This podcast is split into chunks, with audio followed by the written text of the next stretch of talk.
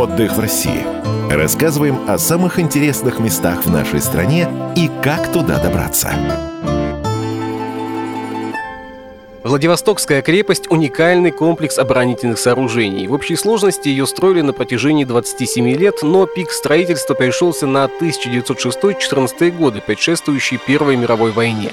Когда во время русско-японской войны пал порт Артур, оборону Владивостока стали усиливать. Этот этап связан с именем военного инженера Алексея Шошина, заботившегося не только о функциональной, но и об эстетической стороне дела. Он же придумал, как мы бы сейчас сказали, слоган для Владивостокской крепости «Русские здесь остаются навсегда».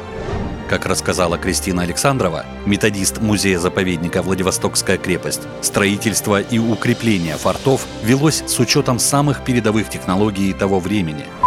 В мировой практике практически нет аналогов. Это когда под ландшафт стали подстраиваться сами. Все наши форты, которые с номерами, с 1 по 12 минус восьмой. Восьмой так и не построили. Все эти форты, они спроектированы так, что они укладываются в ландшафт. Таким образом, где-то можно было и строительство оптимизировать, потому что ландшафт сам выступал частью оборонительной системы. Где-то это наоборот сложнее, потому что это надо уходить внутрь скалы. Это дорого и, и очень тяжело. Но оно того стоит, и вот мы получили такую цепь фортов, которые сами по себе уникальны, один на другой не похож, и при этом не похожи ни на какие другие в мире. Даже невзирая на то, что возведение крепости так и не было завершено из-за Первой мировой войны и Октябрьской революции, она остается одной из самых мощных для своего времени. Не только в плане оборонительного строительства, но и в вопросах создания всей необходимой инфраструктуры. От дорог, телеграфа, телефона и крепостного мяса холодильника до казарм и офицерских флигелей. Во многом Владивостокская крепость не имеет в себе равных. И я думаю, что вполне себе у нас, наверное, может, даже самая большая крепость в мире. Одна из немногих бетонных тоже все так, ну бетон и бетон, мы что, бетона за 20 век мало видели. Но она была одной из первых бетонных крепостей. Крепость никогда не воевала. Это самая большая победа для крепости, которая только может быть.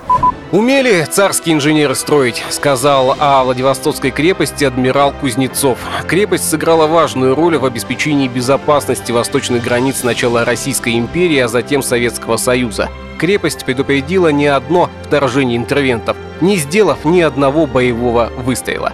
Сегодня Владивостокская крепость не только уникальный для России и всего мира исторический, военный и архитектурный объект, но и часть культурного ландшафта Владивостока.